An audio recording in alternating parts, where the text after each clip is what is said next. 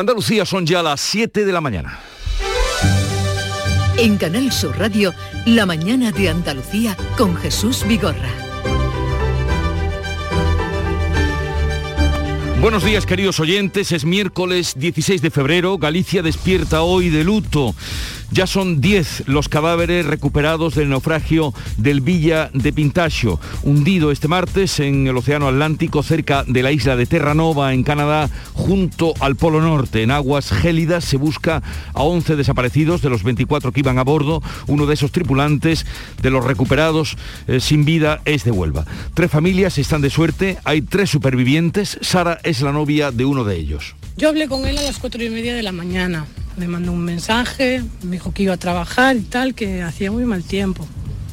Yo cuando me dijeron que solo había tres supervivientes, yo pensé que estaba muerto. Yo pensé que no volvía a casa.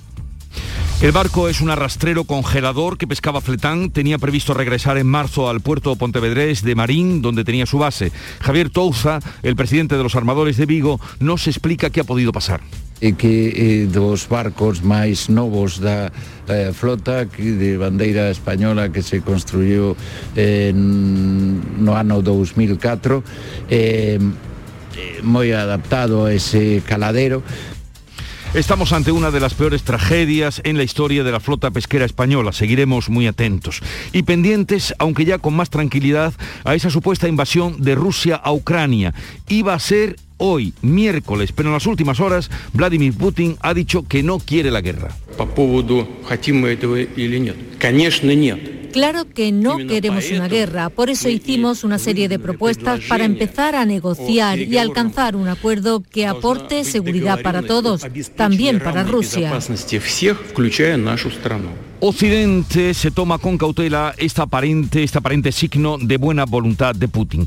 Interesante debate el que abre la reforma laboral belga que permite concentrar en cuatro días las horas de cinco y tener fines de semana de tres días, más largos. Las mismas horas en cuatro días. Las preguntas surgen de inmediato. ¿Ayuda a conciliar el modelo belga? ¿Es saludable alargar la jornada laboral? ¿Mejora la productividad? ¿Lo harían ustedes si pudieran? Ahí lo dejo para pensarlo porque además les anuncio que será el tema del día de participación a partir de las 10 de la mañana. Y escuchen esto porque es todo un triunfo, el del médico jubilado Carlos San Juan y el de todos los que han apoyado la campaña Soy Mayor, no idiota que recogió más de 600.000 firmas. Algunos bancos han empezado a ampliar ya los horarios de atención al público. El, BBV, lo ha hecho este martes en 630 oficinas. Las cajas han estado abiertas hasta las 2 de la tarde, tres horas más que hasta ahora. Me parece bien porque da mejor servicio a los que lo necesitamos y sobre todo a los mayores como yo, que tengo 86 años. Y vienes aquí y no sabes utilizar esto y no tienes a nadie que te eche una mano. Pues era un hombre a la puerta de un cajero, a ver si se mueve ficha o se mueve el horario en todos los demás. Y en cuanto al tiempo, en el día de hoy en el que la Comisión de Desembalses va a anunciar restricciones al riego, el tiempo viene seco, no cambia nada con respecto al de ayer, soleado y eso sí, con más calor. Pero aún así, con esa generalidad eh, del tiempo para hoy, vamos a ver cómo amanece en cada una de las provincias de Andalucía. En Cádiz, Salud Botaro. Tenemos 9 grados a esta hora, el cielo despejado y llegaremos a los 16. ¿Cómo viene el día por el campo de Gibraltar, Fermín Soto? Pues con tiempo estable, cielos prácticamente despejados, temperatura 9 grados, máxima prevista para hoy de 19. En Jerez, Pablo Cosano. 6 grados marca el termómetro ahora, 19 de máxima prevista, cielo limpio. Y por bulería, ¿no? Bien. Digo, por lo que se anuncia ya el festival mañana. Huelva, Sonia Vela. Alguna nube máxima para hoy de 21, a esta hora 7 en la capital. En Córdoba, José Antonio Luque.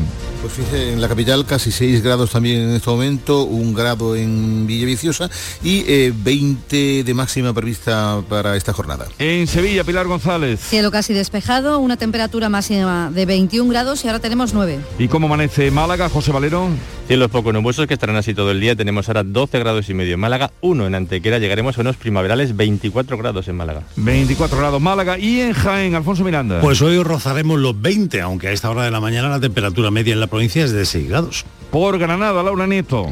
También llegaremos a los 20 aquí. No hay nubes, ahora mismo 2 grados. Y en Almería, María Jesús Reción.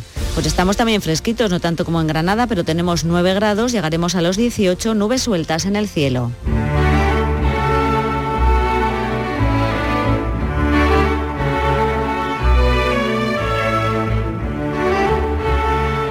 Se lo venimos contando, al menos 10 muertos y 11 desaparecidos por el hundimiento de un pesquero gallego en Canadá. El tempranillo recuerda cómo acecha siempre la tragedia en Terranova y en cualquier mar, todo mar. Tempranillo del mar. Las aguas son extranjeras, pero era nuestro el pesquero, y para nuestro dolor, nuestros son algunos muertos. El mar no distingue patrias, ni les pregunta a los vientos, ni consulta si las olas se abren como cementerios. En la orilla de Marín hay hondo luto pesquero. Galicia le ha dado al mar por la pesca un alto precio. El mar no entiende de rangos, si pateras, si pesqueros. Cuando el mar es una noche que se convierte en infierno, que lejos queda el milagro. Virgen del Carmen, qué miedo. Descansen en paz, descansen los de ese barco gallego.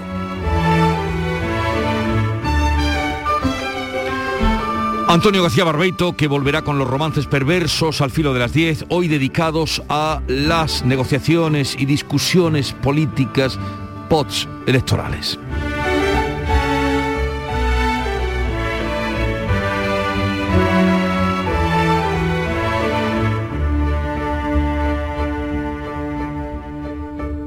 Siete, siete minutos de la mañana.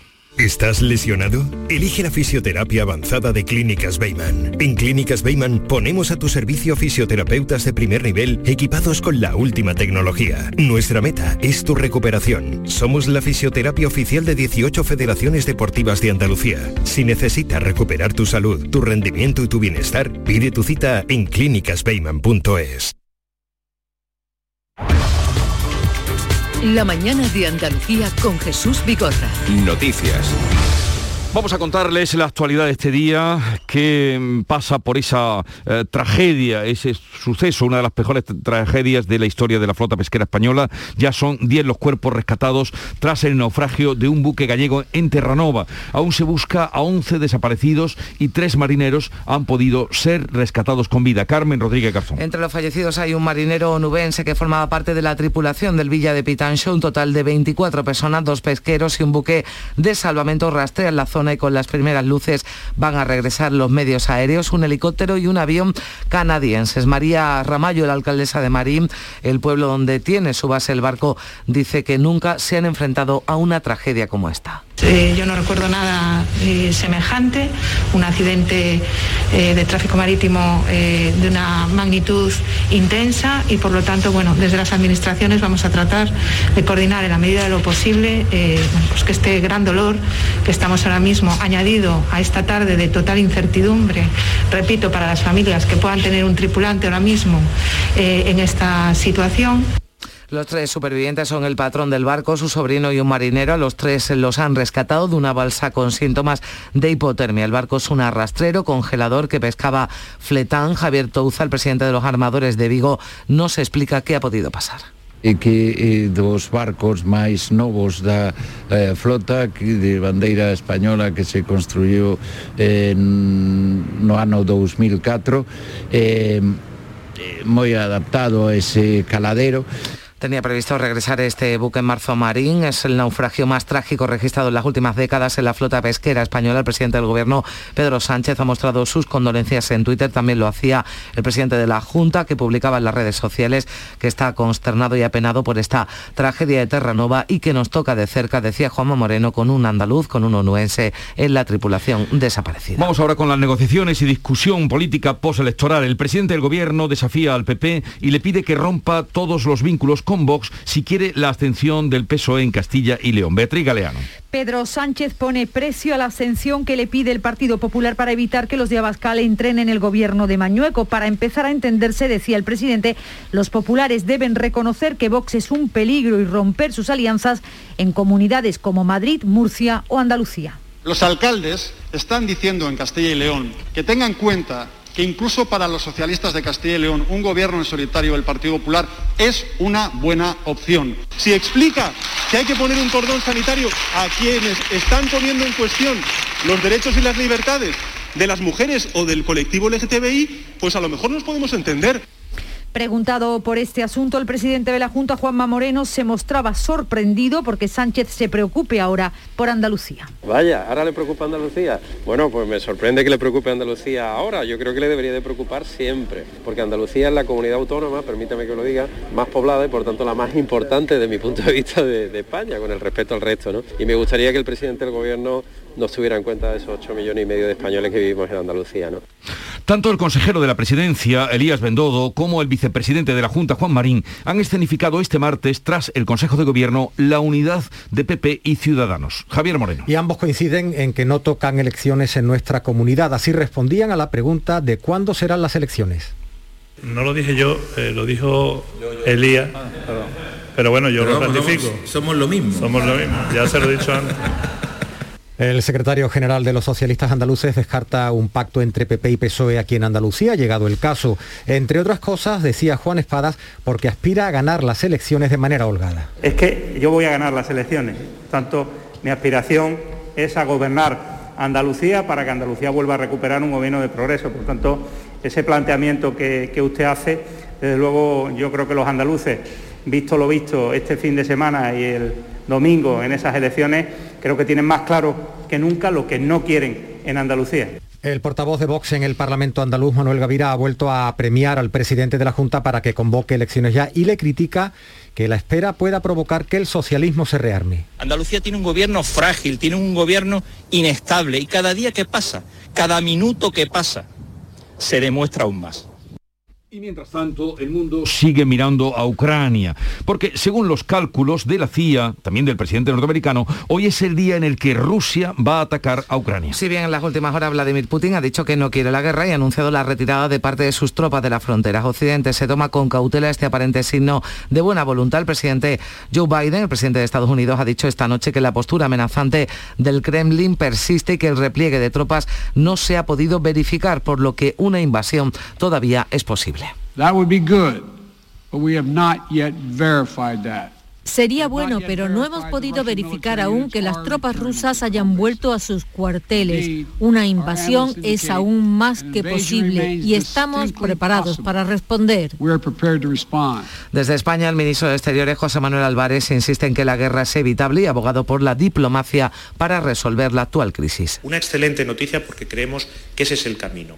La desescalada y dar paso al diálogo para resolver cualquier duda que pueda tener Rusia con respecto a los socios europeos o la OTAN, porque ni la Unión Europea ni la OTAN tienen agendas ocultas ni intereses ocultos. Pero diálogo no es negociación sobre principios básicos. La OTAN se reúne hoy, sus miembros debatirán si continúan con sus planes de reforzar su presencia militar al este de Ucrania. Vamos ahora con el parte médico del día. La tasa de incidencia del COVID sigue bajando en Andalucía. Ya está en 530 casos por 100.000 habitantes. La Consejería de Salud de la Junta ha notificado este martes 2.900 nuevos positivos y 55 fallecidos. En la última jornada ha bajado en 12 el número de pacientes ingresados, que se eleva a 1.343 personas, la cifra más baja desde el 5 de enero. Todos los distritos sanitarios de Almería, Cádiz, Sevilla, Málaga y Huelva bajan de nivel de alerta. Desde medianoche se encuentran en nivel 1, mientras que las provincias de Córdoba, Granada y Jaén continúan en nivel 2, una decisión que no supone ningún cambio en las restricciones vigentes. El pasaporte COVID para acceder a hospitales, residencias y hostelería ya es historia en Andalucía y lo que se plantea ahora desde la Asociación Española de Pediatría es que los niños dejen de usar la mascarilla dentro de las aulas. Lo dice Luis Blesa, presidente de la Asociación Española de Pediatría los niños tienen una menor incidencia clínica, una menor gravedad y además probablemente una menor eh, infectividad entre ellos. Reunión además hoy de Sanidad y las comunidades autónomas para analizar la evolución de la sexta ola. Veremos si hay cambios y si se tiene en cuenta la opinión de los pediatras. La Comisión de Desembalse de la Confederación Hidrográfica del Guadalquivir se va a reunir hoy para planificar la campaña de riego tras la escasez de precipitaciones. El delegado del Gobierno en Andalucía, Pedro Fernández, confirma los recortes para garantizar así el consumo humano y las plantas leñosas. La Asociación de Regantes, según su secretario general Pedro Parias, espera la información de la Comisión de Desembalse para planificar los cultivos. Esta se hace para informar y para que los agricultores tengan información y hacer su planificación de siembra hacia cultivos, evidentemente de menos generación de, menos dotación, de, de, menos consumo y a su vez eso significa de menos valor añadido, de menos generación de riqueza, de menos generación de empleo y, bueno, la verdad es que nos esperamos unas recesiones si el año sigue seco muy fuerte y esto va a erosionar mucho eh, la, viabilidad económica de las explotaciones de regadío de, de toda Andalucía. Los regantes esperan que el gobierno apruebe ya el decreto de sequía. Por cierto, que Asaja, COAG y cooperativas agroalimentarias han convocado un paro general en el campo andaluz el próximo día 25, el viernes de la próxima semana. Piden medidas urgentes que garanticen precios justos en origen, ayudas por la subida de los costes de producción y un mayor control en las importaciones de terceros países.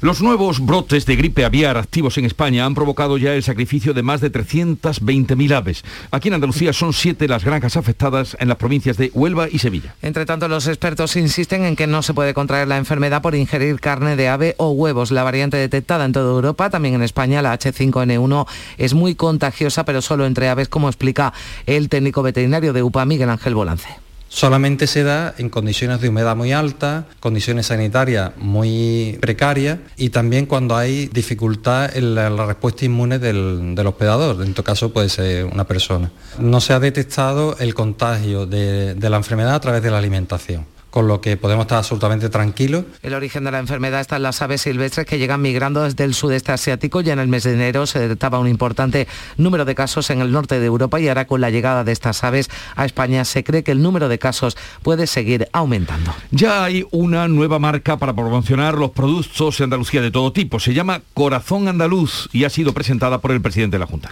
Ante representantes del mundo empresarial, Juanma Moreno defendía la imagen creada por la Junta de Andalucía que va a servir para dar, decía, mayor fortaleza a la producción andaluza en el mercado global. Tenemos que ganar dimensión, tenemos que ganar fortaleza, tenemos que tener más músculo, ¿no? Y eso significa precisamente corazón andaluz, que aglutinemos todo lo que producimos, que aglutinemos todo lo que somos, que aglutinemos todo el talento que atesoramos bajo una marca tan poderosa como es un corazón, que es cariño, es ternura, es emoción y al mismo tiempo de Andalucía. En el mismo acto, Moreno valoraba el incremento de las exportaciones andaluzas en un 65%, también de la inversión extranjera directa en Andalucía, con el objetivo de alcanzar los mil millones de euros en 2027. A las 9 de la mañana hoy el Pleno del Congreso acogerá casi dos meses después una sesión de control al Gobierno con preguntas de la oposición al presidente Pedro Sánchez. El deterioro de las instituciones, sus promesas sociales para la legislatura y la dependencia energética y sus efectos en la factura de la luz son los asuntos que han planteado el Partido Popular Esquerra y Vox en sus preguntas al jefe del Ejecutivo. El líder del PP, Pablo Casado, como viene siendo habitual, ha planteado una pregunta genérica que le va a permitir hablar de diversos asuntos. En esta ocasión, Casado quiere que Sánchez le aclare ¿Cuándo va a dejar de deteriorar las instituciones? Pues a las 9 de la mañana conectaremos con el Congreso de los Diputados. Y nueva propuesta del ministro de Seguridad Social, José Luis Escriba, para los autónomos. Consiste en bajar a 991 euros la cuota de los que más ganan y subir la mínima a 214. La patronal y el socio del Gobierno Unidas Podemos la rechazan. La propuesta disminuye en 276 euros al mes lo que pagarían los autónomos con más ganancias respecto al planteamiento inicial. Sube 30 euros la mínima y reduce las cuotas de tramos intermedios. También se ha propuesto la introducción de retoques en el concepto y definición de los rendimientos netos. El destinatario principal de estos cambios es ATA, la Asociación Conservadora de Autónomos y miembro de la patronal COE, que había sido la más crítica con el nuevo sistema y que lo sigue rechazando por considerarlo injusto. Desde Unidas Podemos, Pablo Echenique asegura que no van a aceptar semejante cosa, escrito en su cuenta de Twitter, es decir, bajar la cuota a los que más ganan y subírsela a los más precarios. Bélgica ha aprobado la semana laboral de cuatro días. La ley permitirá a los belgas organizarse la jornada, de manera que una semana podrán trabajar 50 horas para reducir la siguiente a 30. En Andalucía, la secretaria general de UGT, Carmen Castilla, y la de Comisiones Obreras, Nuria López, lo ven positivo y un paso más, han dicho, hacia la generación de riqueza Parece que en pro de la conciliación, de la productividad, es una buena idea. Personas que están trabajando cuatro horas pero que echan 16 y no las cotizan, yo creo que hay que dar una pensada y que hay que incorporar en la negociación colectiva medidas como esta. Pues ya les anuncio que este será nuestro tema de participación a las 10 de la mañana. Los bancos empiezan a ampliar los horarios de atención al público de forma paulatina. Este martes ya lo ha hecho BVA en 630 oficinas de sus más de 1.800. Las cajas están ya abiertas hasta las 2 de la tarde, tres horas más que hasta ahora. Es el resultado de la presión ejercida por la campaña del pensionista Carlos San Juan, que ha recabado más de 630.000 firmas para conseguir este paso. Me parece bien porque da mejor servicio a los que lo necesitamos y sobre todo a los mayores como yo, que tengo 86 años.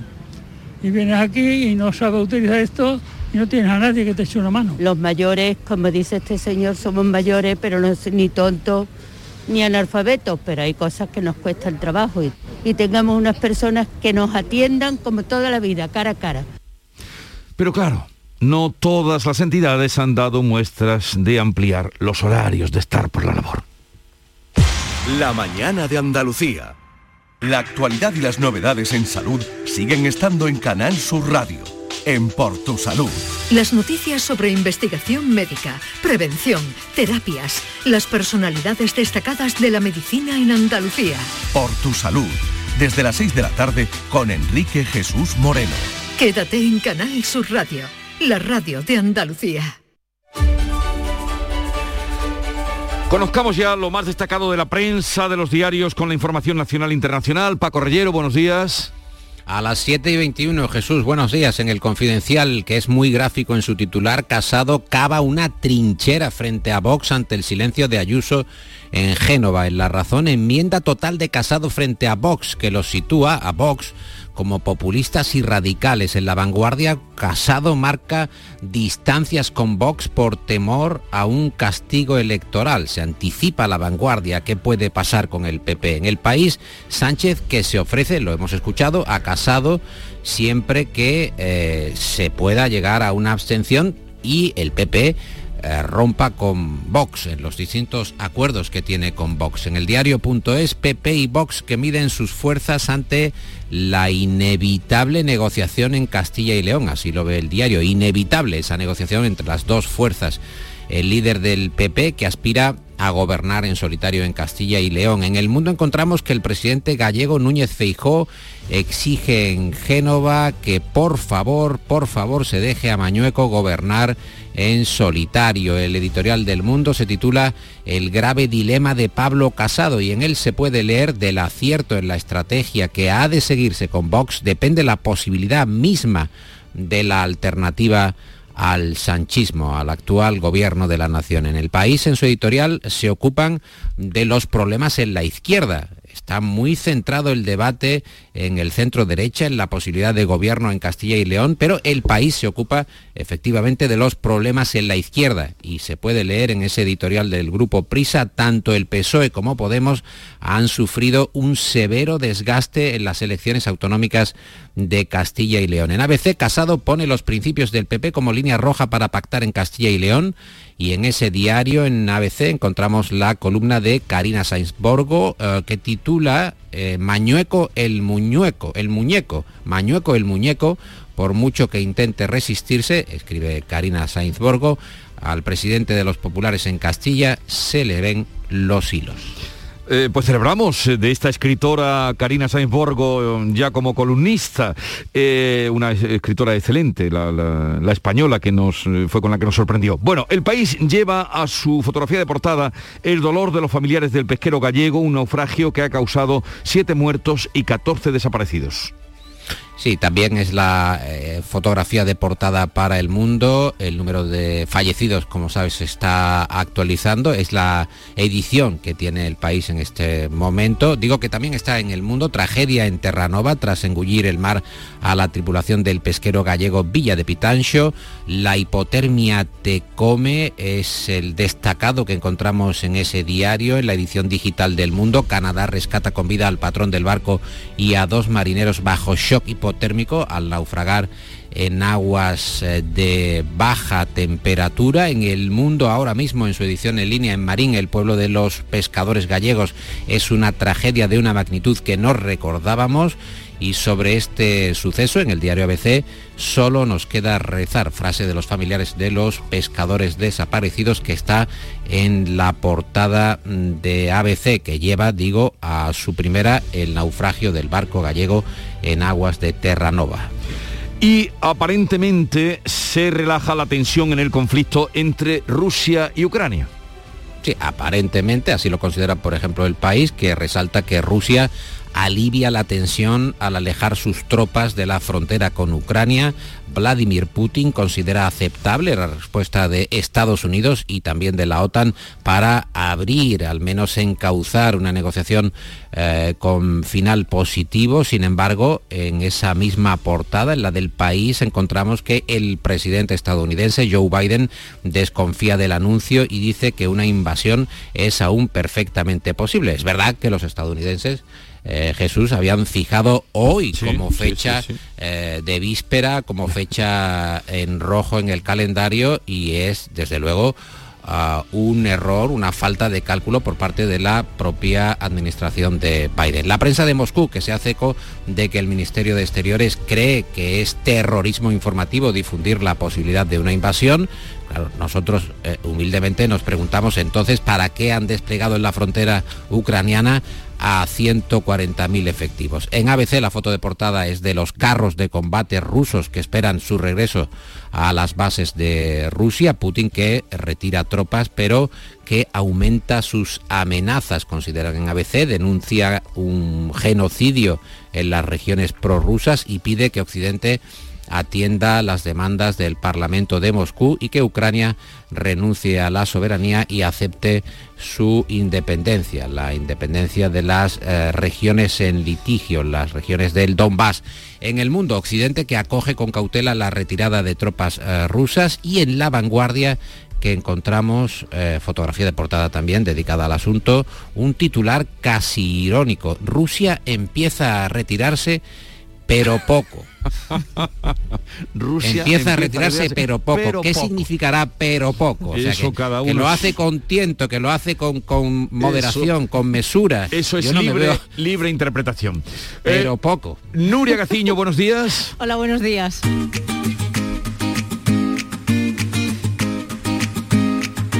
Vitaldent les ofrece este programa. El Betis pone a esta hora de la mañana rumbo a San Petersburgo. A punto de salir hacia Rusia, donde mañana eh, va a disputar la ida de los 16 avos de final de la Liga Europa ante el Ceni de San Petersburgo. El que no se sube al vuelo charter verde y blanco finalmente es Sergio Canales. El jugador cántabro sigue sin estar disponible después de haber dado positivo por COVID la semana pasada. Tampoco están ni Juan Miranda ni Fekir. Este último tiene que cumplir su tercer partido de castigo por la expulsión en la fase de grupos ante el Bayer Leverkusen. El Betis tiene previsto entrenarse esta tarde en el escenario del partido y va a ser recibido pues, por unos 0 grados más o menos, una mejilla de frío. Con mejor temperatura se entrenará hoy en su casa el Sevilla, que mañana recibe al Dinamo de Zagreb a las 9 de la noche. El equipo croata vendrá acompañado de unos 1.700 aficionados. Y derrota del Real Madrid en la Liga de Campeones. En la ida de los octavos de final de la Champions, por la mínima caía el equipo blanco en el Parque de los Príncipes gracias a un golazo de Mbappé en el 93 de partido un encuentro en donde el Paris Saint-Germain buscó el tanto hasta el final, pero se encontró con la gran defensa del Madrid y un gran Courtois que llegó a pararle un penalti a Leo Messi. Eliminatoria muy abierta para el partido de vuelta, todo lo contrario que la del Manchester City Sporting de Portugal tras la victoria anoche del equipo dirigido por Guardiola en Lisboa por 0 a 5. Pendientes hoy de la Vuelta Ciclista Andalucía que comienza en Ubrique, Liga CB de baloncesto, partidos aplazados en su día, con el Unicaja en Fuenlabrada a las 7 de la tarde y a las 8 el COSUR Betis juega en la pista del Obradoiro. Del Unicaja precisamente han vuelto a una convocatoria de la selección Rubén Guerrero y Francis Alonso para los dos partidos de la segunda ventana clasificatoria para el Mundial del 2023 que España va a disputar ante Ucrania en Córdoba. Y en la Copa del Rey de Fútbol Sala ya tenemos al Córdoba Patrimonio en los cuartos tras ganar al Noya por 2 a 3. En Vitaldent, este mes, 15% de descuento en tu tratamiento dental. Porque sabemos que tu sonrisa no tiene precio. ¿Cuál? ¿Mi sonrisa? ¿Será la mía? Oye, ¿y la mía? Claro, la vuestra y la de todos. Hacer sonreír a los demás no cuesta tanto. Pide cita en el 900 101 001 y ven a Vitaldent. Aguarda Nuria a ver qué cierre nos trae hoy Paco. Pues Jesús, Nuria, estamos eh, como las viejas civilizaciones, orando por la lluvia, eh, pidiendo por la lluvia, mientras en el diario.es encontramos que drones de cosecha y robots de vendimia están ultimándose, tecnología autónoma que preparan ya su salto al campo. El CSIC ha presentado un robot que automatiza la parte más dura de la vendimia, mientras alrededor del mundo se están desarrollando prototipos de vehículos para sustituir totalmente a los recolectores. Estamos en ese punto del, del tiempo, entre pedir por la lluvia y también la tecnología que llega de manera revolucionaria al campo. Me he hecho un lío, Paco, con todo eso. Me he Con hecho- el ¿Qué sueño lío que me he hecho? tenemos ahora. Eh, Nuria, Paco, que tengáis un bonito día. 7.30 minutos de la mañana acaban de sonar los pititos que las indican. Lo digo esto por si no les ha sonado el despertador. Y a esta hora les vamos a poner al tanto de lo que acontece un par de minutos en titulares y están ustedes informados y tranquilos. Con Javier Moreno le contamos que continúa la búsqueda por mar y aire de 11 desaparecidos en el naufragio de un pesquero gallego en aguas de Canadá. Los servicios de rescate han recuperado 10 cuerpos, hay tres supervivientes. Han salvado la vida el patrón del barco, su sobrino y un marinero del que no ha trascendido la identidad. La tripulación constaba de 16 españoles, 5 peruanos y 3 ganeses. Un tripulante es de Huelva. Rusia alivia la tensión al anunciar que devuelve parte de sus tropas a los cuarteles, pero Occidente no se fía. Joe Biden ha dicho esta noche que la postura amenazante del Kremlin persiste y que el repliegue de tropas no se ha podido verificar, por lo que una invasión todavía es posible. La coalición PP Ciudadanos aleja de la- el adelanto electoral en Andalucía. Juan Marín y Elías Bendodo muestran su unión y reiteran que la legislatura llegará a su fin en septiembre, que es cuando toca. Pedro Sánchez exige al PP romper pactos con Vox en Madrid, Murcia y Andalucía para hablar de la abstención del PSOE en Castilla y León. La mesa del Congreso valida el voto que sacó adelante la reforma laboral. El Partido Popular insiste en que su diputado tenía derecho a enmendar su error. La presidenta de la Cámara, Merichel Da por zanjada la votación que también avalan los letrados para los que pide respeto. Son profesionales independientes, dice. Bélgica aprueba la semana laboral de cuatro días, más flexible, pero con las mismas horas a final de mes. Trabajadores públicos y privados podrán optar por trabajar más horas una semana para despejar la siguiente. Andalucía notifica 55 fallecidos por COVID, España 310, Almería, Cádiz, Sevilla, Málaga y Huelva pasan a nivel 1 de alerta. Córdoba, Granada y Jaén permanecen en el 2. Esto no supone ningún cambio. Las medidas se siguen relajando para todos y el pasaporte COVID decae desde ayer ya en toda la comunidad. Sanidad y los consejeros autonómicos se vuelven a reunir esta tarde. Andalucía planteará la vuelta al 100% de los aforos en encuentros deportivos. Y hablarán de la propuesta de los pediatras de retirar las mascarillas poco a poco dentro de las aulas. Proponen empezar el 28 de febrero con el primer ciclo de primaria y si la medida es segura acabar en mayo con bachillerato. Numerosas organizaciones sociales se adhieren a la manifestación del sábado en defensa de la sanidad pública. También el campo andaluz anuncia un paro agrario el 25 de febrero. El gobierno de la Junta pide a comisiones obreras y UGT que diferencien la acción sindical de la política. La Comisión de Desembalses va a comunicar en unas horas más restricciones de riego. A la espera de que llegue el decreto de sequía, el gobierno andaluz pide al central que reduzca el IRPF al campo. Es el cuarto año consecutivo con recortes a los regantes. Continúa el traslado de residuos tóxicos de Montenegro al vertedero de Nerva. 30.000 toneladas de material que sí cumplen los requisitos siguen su curso mientras permanece inmovilizado un lote que presenta irregularidades. Analcollar ha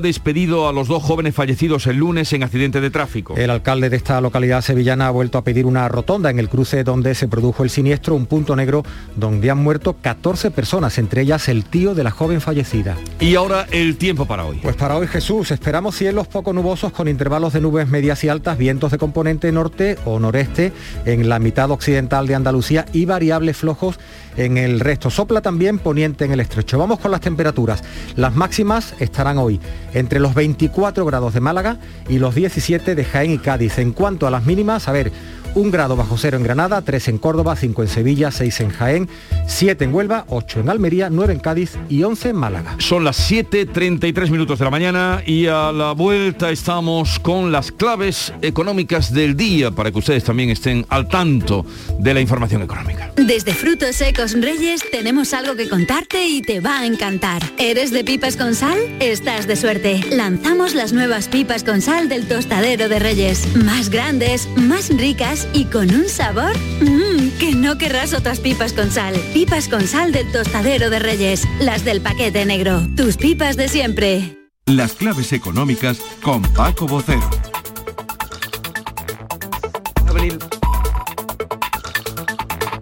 Paco Vocero, buenos días. Buenos días, buenos días Jesús, ¿qué tal? Eh, llegamos al miércoles ya, fíjate, mitad de la semana. ¿Y qué claves tenemos para hoy? Pues mira, la agenda económica tiene situada su actualidad hoy en varios frentes, pero vamos a comenzar por el más importante llamativo o con el primero, que es el conflicto con Rusia. Si el lunes los mercados cayeron con fuerza por las posibilidades que se decían reales y cercanas, tal un día como hoy, como recordabas antes, de una invasión de Ucrania por parte de las tropas rusas, Ayer llegó el alivio en forma de rebote en las bolsas. Y eso que no llegó toda la recuperación de lo perdido el día de antes, al menos en España, con esa disposición de Vladimir Putin a aceptar nuevas conversaciones y la retirada de algunas tropas rusas de primera línea. Pero de cualquier forma, vamos a ver qué ocurre en este tercer día de la semana y qué reacciones se van provocando con el desarrollo de los acontecimientos, porque todo es tremendamente confuso y con muchas claves internas. De cualquier forma, mira, vamos a contar el viernes una historia interesante sobre las reacciones de las bolsas y la guerra a lo largo de la historia. La bolsa y la guerra. Eh, eh, hoy, por cierto, eh, daba una cita, te la voy a leer a ti, porque tú eres un hombre elevado y, leído y, culto. Oye, citaba hoy al hilo que tú estabas diciendo de las bolsas y la guerra, esta mañana traí una cita de Finn Kittilan, el premio Nobel de Economía, que fue investigador de la Reserva Federal de Estados Unidos. Y el otro día leí una, una entrevista en, en, la que decía, fíjate lo que decía, los políticos no tienen que dar más miedo que el virus, tienen que pactar, ponerse de acuerdo y generar previsibilidad. Y en otra pregunta respondía el periodista, me dieron el Nobel por demostrar que la enemiga de la prosperidad es la incertidumbre que genera la mala política. ¿Qué te absolutamente, absolutamente cierto y además lo, vamos a abundar en eso el viernes, ya verás.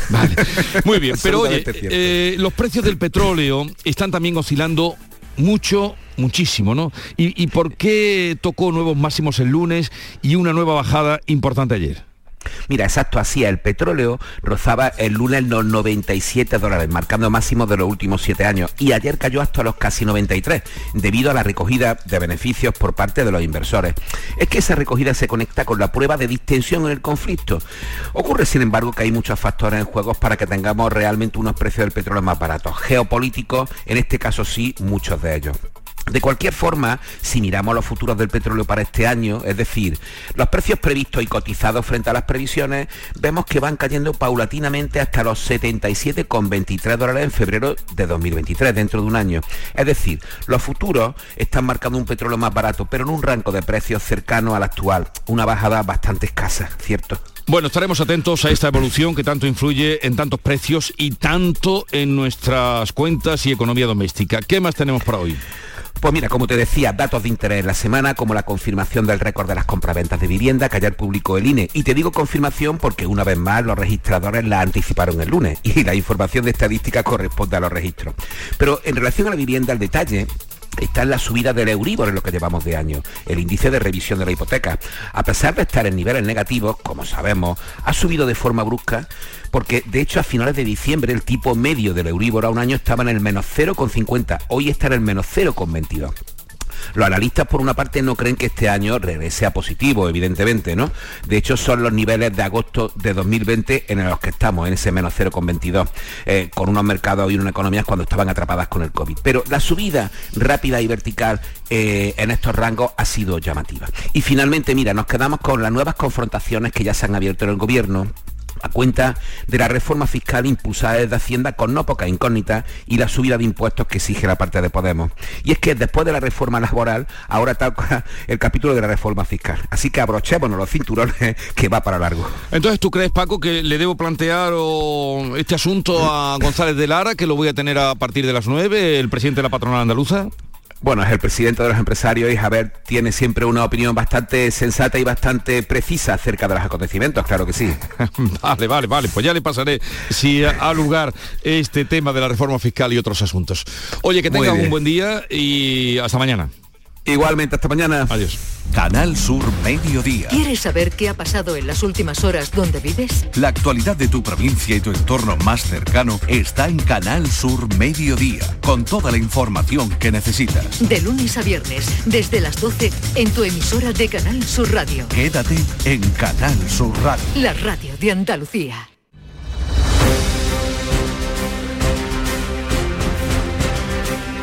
Vamos con otras noticias de Andalucía para que a ustedes no les falte ninguna información. Comienza en Málaga el foro Transfiere. Es un foro europeo de referencia en ciencia, tecnología e innovación. José Valero. Pues se trata de un foro profesional y multisectorial orientado a la transferencia tecnológica que busca compartir conocimiento científico y tecnológico. El presidente de la Junta, Juan Manuel Moreno, inaugura este foro a las 11 de la mañana.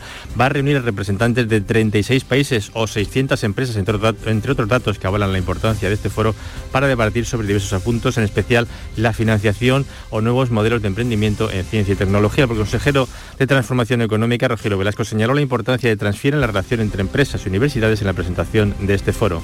La relación entre empresas participantes y institutos de investigación, universidades, enorme, mucho mayor, estoy seguro que cualquier otro foro que de los que se celebren en España, incluso en Europa.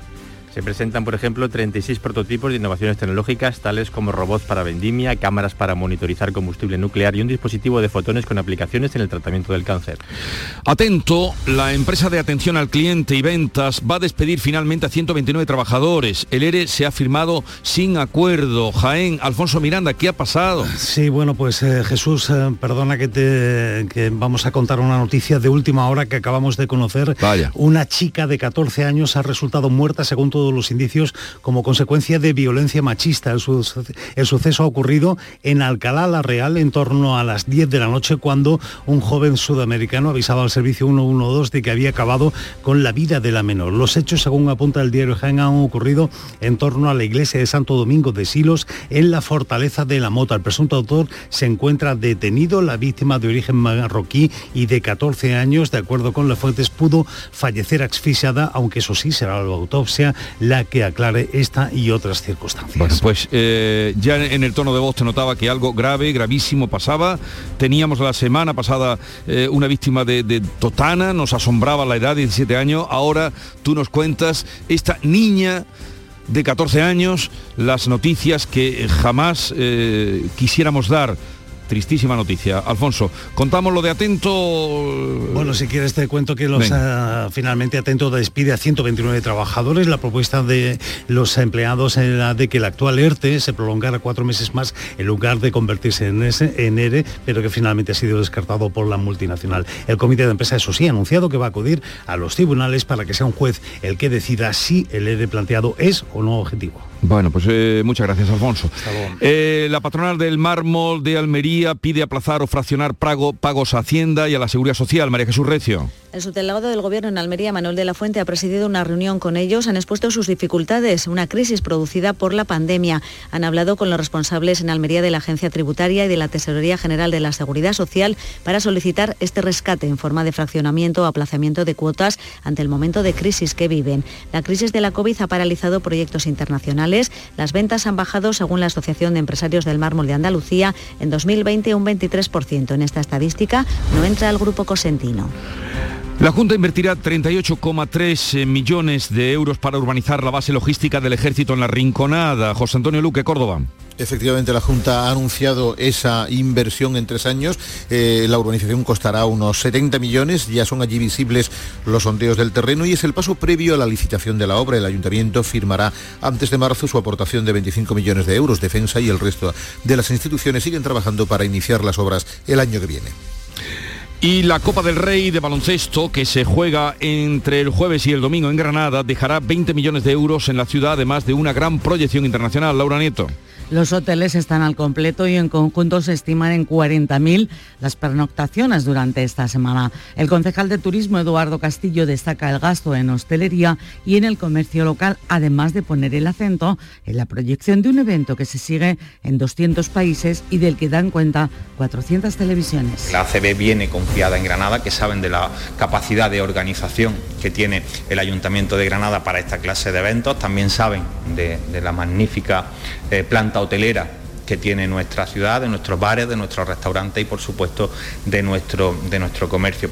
Pide que la Junta sea sensible y permita el aforo al 100% en el Palacio de Deportes.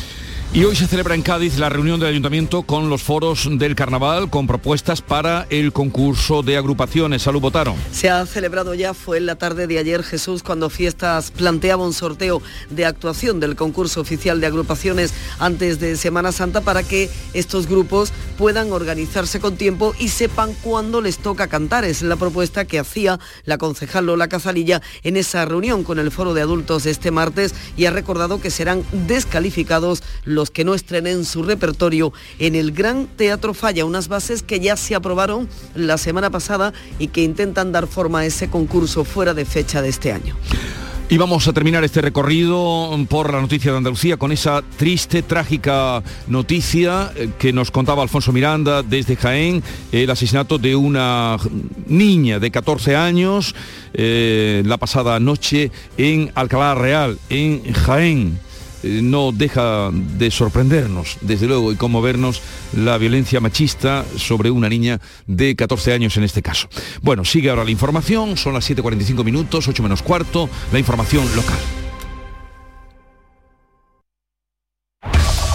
En la mañana de Andalucía de Canal Sur Radio, las noticias de Sevilla. Con Pilar González. Hola, buenos días. Días soleados, sin lluvia como casi siempre y con este panorama se reúne por la mañana la Comisión de Desembalse del Guadalquivir.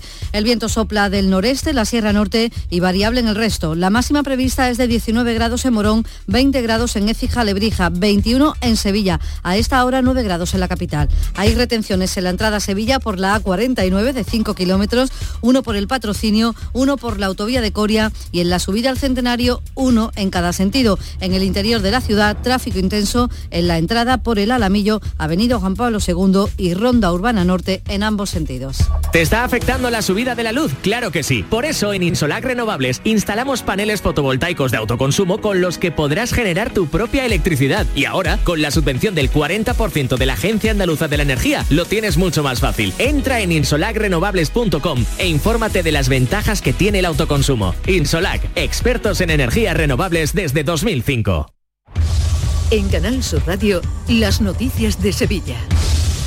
Esta mañana se reúne la Comisión de Desembalse de la Cuenca del Guadalquivir, que está al 28,5% de su capacidad, tras un año en el que ha llovido un 42% menos que la media de los últimos 25 años. Se va a analizar la situación con todos los sectores implicados, pero es solo una primera reunión porque será en mayo cuando se adopten medidas definitivas. Será el cuarto año consecutivo, eso está claro, de restricciones para el regadío. El abastecimiento humano está garantizado para dos o tres años y aquí en Canal Sur Radio, el presidente de la Confederación Joaquín Paez, ha explicado que la prioridad será salvar la arboleda y aunque las decisiones se aplacen hasta la primavera, los agricultores podrán ir ya planificando con la reunión de hoy el sector agrícola tiene que ir haciendo ya sus previsiones y sus previsiones a día de hoy no pueden ser alejadas de la realidad. Por eso vamos a tener esta comisión de desembalse y tendremos más comisiones de desembalse hasta llegar a esa definitiva de abril-mayo para que esas previsiones, esa planificación y ese, ese mm, que tienen que hacer el sector agrícola, bueno, pues sea lo más real posible con respecto a lo que tenemos. Hablamos ya de coronavirus. El Comité Territorial de Alertas Sanitarias ha bajado el riesgo de Sevilla a nivel 1, aunque no hay cambios en restricciones o aforos. Toda la provincia está en nivel 1. Los últimos datos. Ocho personas han fallecido en nuestra provincia y los contagios son 376. La incidencia ha bajado 27 puntos. Está en 384 casos por 100.000 habitantes. Está muy por debajo de la media andaluza, que tiene 530. Los hospitalizados también siguen descendiendo. Son 12 165, en UCI hay 33 personas. La primavera sevillana va a rozar el lleno turísticamente hablando si las fiestas se celebran con normalidad. Según el alcalde Antonio Muñoz, nuestra ciudad es destino preferente del turismo nacional por la Semana Santa y por la feria. Además, la recuperación turística va a venir impulsada por la apertura de nuevos hoteles de 4 y 5 estrellas de la ciudad proyectos que han continuado y no han caído en saco roto a pesar de la pandemia. No se ha caído ningún proyecto de los que estaban previstos en distintas fases de construcción durante la, la pandemia, lo cual pone de manifiesto la fortaleza del destino turístico de Sevilla y la eh, credibilidad que hay en torno a invertir en nuestra ciudad. En el mes de marzo se abrirá el Hotel Marriott en la Avenida de la Constitución. Además, el Real Alcázar, uno de los principales atractivos turísticos de nuestra ciudad, cuenta ya con su primer centro de control. Desde allí se pueden vigilar accesos, aforos y sistemas de seguridad. Tiene escáneres, arcos de seguridad y videovigilancia. Y en otro de los puntos emblemáticos de la capital, la Plaza de España, ya han concluido las tareas anuales de limpieza del fondo de la ría y se ha iniciado su llenado con agua renovada. Y esta mañana el alcalde va a visitar las obras de las antiguas naves de Renfe. Va a explicar las nuevas fases en el proceso de rehabilitación del inmueble. Siete minutos, siete de la mañana y 49 minutos. La confianza de miles de personas ha convertido a Kia en la marca de coches más elegida en 2021. Aprovecha que vuelven los 10 días Kia, del 10 al 21 de febrero y descubre tú mismo por qué. Datos MSI para canal particular en 2021. Solo en la red Kia de Sevilla. Kia. Movement that inspires. En Supermercados Más, febrero es el mes de Andalucía. Solo hasta el 28 de febrero, la garrafa de 5 litros de aceite de oliva virgen extra La Pedriza a 18,95 euros. El litro sale a 3,79 euros. Además, este mes puedes ganar aceite de oliva para todo un año con Club Más. La noche del llamador. El martes 22 de febrero, el llamador en el Lope de Vega. A las 9 de la noche, ceremonia de entrega del Memorial Luis Vaquero a la banda municipal. Abel Moreno y la Hermandad del Gran Poder. Escúchalo en directo en Canal Sur Radio Sevilla. Y también lo podrás ver en Canal Sur Más y canalsur.es. Las noticias de Sevilla. Canal Sur Radio. Aznalcóllar vive hoy su segundo día de luto oficial tras despedir a la joven pareja fallecida en accidente de tráfico al colisionar con un autobús. Los cuerpos de Nerea, 19 años, y de José Antonio, de 22, han sido incinerados tras los funerales celebrados la pasada tarde. Los vecinos se han concentrado a las puertas del ayuntamiento y allí han guardado dos minutos de silencio. El alcalde, Juan José Fernández, ha pedido que se construya una rotonda en ese cruce donde se produjo la colisión. Es un punto negro, dice, en el que han muerto ya 14 personas. Jóvenes, le pido prudencia, que un volante hoy eh, es una máquina de matar, pero por supuesto también a los gobiernos que también tenemos que poner y adecentar los servicios que, que eso conllevan para que se eviten los accidentes. En la capital, un hombre de 59 años ha resultado herido de gravedad en un accidente en la Gran Plaza. Ha perdido el control del vehículo y ha colisionado con dos furgonetas que estaban detenidas en zona de carga y descarga. En tribunales, el jurado popular ha declarado por unanimidad culpable al hombre acusado de robar y asesinar en julio de 2020 a una mujer de 54 años en el barrio de La Macarena. Incendió la escena del crimen tratando de borrar evidencias. El fiscal pide 30 años de cárcel. Y la Policía Nacional ha detenido un joven de 17 años e identificado a otro por agredir a una menor de 14 años en Sevilla Este. Un grupo de cinco agredió de forma indiscriminada a otro de cuatro en la calle Flora Tristán. Tres de ellos consiguieron huir, pero la chica al final fue rodeada. Lo cuenta la portavoz policial Sara Talabán logrando los agresores rodear a una menor de 14 años a la cual le provocaron la rotura de una pieza dental, contusiones y diversos moratones en el cuerpo. El análisis de distintas redes sociales, junto con el testimonio de la víctima y varios testigos, permitió la completa identificación de dos de los menores implicados. También en la capital, propietarios de bares y otros establecimientos de la zona de Pío XII han denunciado continuos robos en sus negocios, unos 14 en los últimos meses. Raúl es dueño de dos bares que también ha sufrido la violencia. Y entraron y nos desvalijaron todo lo que era alcohol de la, de la barra, rompieron también el ordenador y más que nada ya no, ya no es eso, son los desperfectos y lo que te ocasiona luego a la hora de la apertura en el, en el servicio.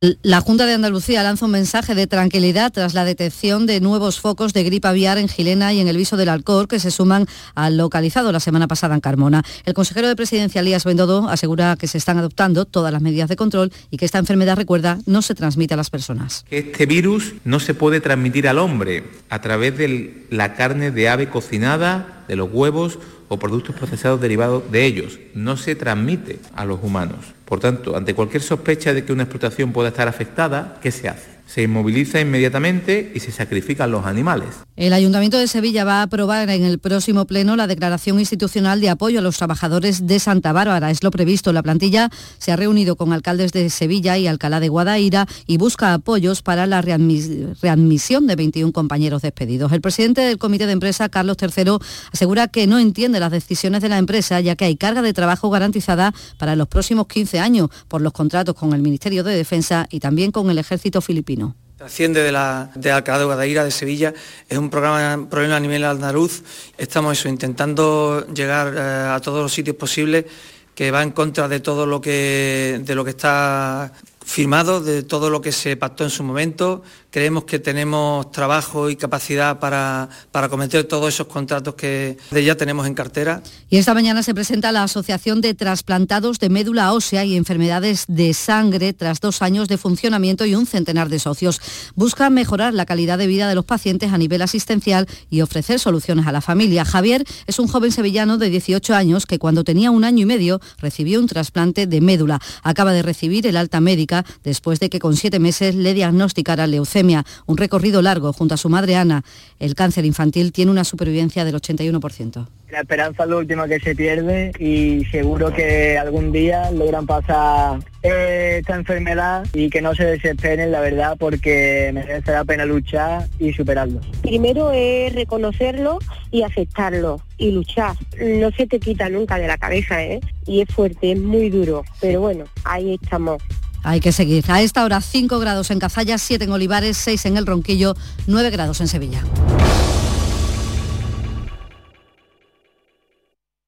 Escuchas La mañana de Andalucía con Jesús Vigorra, Canal Sur Radio. Aquadeus, el agua mineral natural de Sierra Nevada, patrocinador de la Federación Andaluza de Triatlón, les ofrece la información deportiva.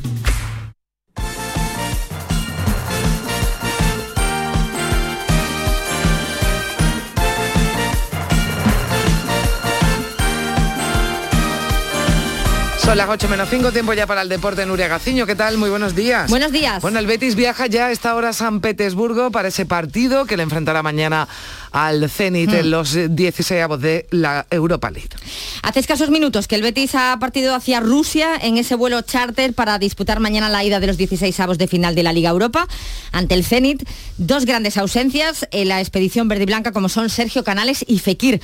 En el caso de Canales, ya saben que el jugador cántabro se perdía el partido de Copa ante el Rayo Vallecano la semana pasada por haber dado positivo y al no estar aún disponible se ha quedado sin viajar a San Petersburgo. Se espera que pueda reincorporarse con el grupo el próximo viernes. Tampoco está, como decíamos, Fekir, que tiene que cumplir su tercer partido de castigo por la expulsión en la fase de grupos ante el Bayer Leverkusen. El Betis tiene previsto entrenarse esta misma tarde en el escenario del partido, que va a ser mañana a las 7 menos cuarto de la tarde. Mm. A pesar de esa hora, va a hacer frío. Se espera un 0 mm. grados aproximadamente. O sea, nunca mejor dicho, se tienen que aclimatar, ¿no? Un poquito al, Se tenían que haber ido incluso antes. Ya bueno, con mejor, con mucha mejor temperatura se va a entrenar hoy en su casa el Sevilla, que mañana juega en el Sánchez Pijuán, también con mejor temperatura se espera ante el Dinamo de Zagreb, un equipo croata que va a venir acompañado por unos 1.700 aficionados, por lo tanto mañana el dispositivo va a ser bastante amplio. Vamos a ver si hoy Julen Lopetegui da alguna pista o confirma algo con respecto a los lesionados, como por ejemplo Rakitic, Martial o el Tecatito Corona. Vamos a ver si alguno llega para el partido de mañana. Lo que sí parece probable es la vuelta de Ocampos y que Jesús Navas pueda entrar en la, en la convocatoria al menos. Bueno, esperemos que tanto al Betis como al Sevilla le vaya mejor que al Madrid, que ayer que haya derrotado el Real Madrid eh, frente al Paris Saint Germain, bueno, pues en un partido, desde luego, en fin, llamativo, Muy dinámico, dinámico, ¿no? Sí, no ha empezado como buen pie de Madrid, eh, es verdad que ha caído en esa ida de los octavos de final ante el Paris Saint Germain por la mínima en el Parque de los Príncipes, pero a tenor de lo visto no está demasiado mal el resultado para el Madrid. La lectura positiva es que solo ha perdido por un gol después de las ocasiones generadas por el equipo francés hasta Courtois. Le paró un penalti a Leo Messi, pero en el 93 un golazo de Mbappé daba la victoria definitiva. Cierto es que el Madrid tiene que mejorar muchísimo en ataque porque ayer no generó ninguna, ninguna oportunidad, ninguna ocasión, pero la eliminatoria está muy abierta y juega en el Santiago Bernabéu. La que parece sentenciada es la del Manchester City Sporting de, Portugal, ganaron los de Guardiola 0 a 5 en Lisboa. Y para hoy Inter Liverpool y Salzburgo Bayern de Múnich. Bueno, pues eso en cuanto a las competiciones europeas, centrado en la Liga y en mejorar sus resultados está el Cádiz, mm. anoche protagonista en el pelotazo, el pelotazo su entrenador Sergio González. Sí, que además de trabajar el juego del equipo, también tiene que trabajar el aspecto mental y es que no están llegando las victorias en casa, que es algo clave, eh, fundamental para poder conseguir el objetivo de la permanencia. Muchas veces cuando tú estás más cerca de ganar que de perder y no lo consigues, no lo consigues, muchas veces puede generarte dudas, ¿no? En el sentido, uff, eh, estamos bien, pero al final no ganamos, como que algo está pasando, ¿no? Bueno, nosotros intentamos limpiar esas mentes, intentamos que, que, que ellos sepan y entiendan que cada partido es una batalla distinta y que, bueno, muchos partidos han sido merecedores de poder llevar la victoria y protagonista en el Granada, ayer uno de los nuevos refuerzos de este mercado de invierno, la promesa uruguaya Matías Arezo, que ha comentado entre otras cosas que no se lo pensó, no dudo en absoluto para poder eh, llegar al conjunto granadinista. Bueno, ya hablábamos de esas citas europeas, hoy hay Champions, ya mañana Europa League, pero hay más competiciones para, para hoy, Nuria. Liga CB de baloncesto, partidos aplazados en su día, con el Unicaja en Fuenlabrada a las 7 de la tarde y a las 8 el COSUR Betis que juega en la pista del Obradoiro. Importantísima la victoria para los dos equipos y eh, también hay que tener muy en cuenta eh, la Copa del Rey de Fútbol Sala que tenemos al Córdoba Patrimonio en los cuartos de final tras ganar al Noya por 2 a 3. Hoy a las 8 Luma Antequera recibe al Zaragoza y el Betis Futsal al Barcelona y a las 8 y media el Jaén para su interior visita al Talavera y pendientes hoy de la Vuelta Ciclista Andalucía que comienza en Ubrica. Pues ya lo ven, que agenda más completa. Gracias Nuria, hasta aquí el deporte. Aquadeus, ahora más cerca de ti, procedente del manantial Sierra Nevada, un agua excepcional en sabor, de mineralización débil que nace en tu región. Aquadeus Sierra Nevada es ideal para hidratar a toda la familia y no olvides tirar tu botella al contenedor amarillo. Aquadeus, fuente de vida, ahora también en Andalucía.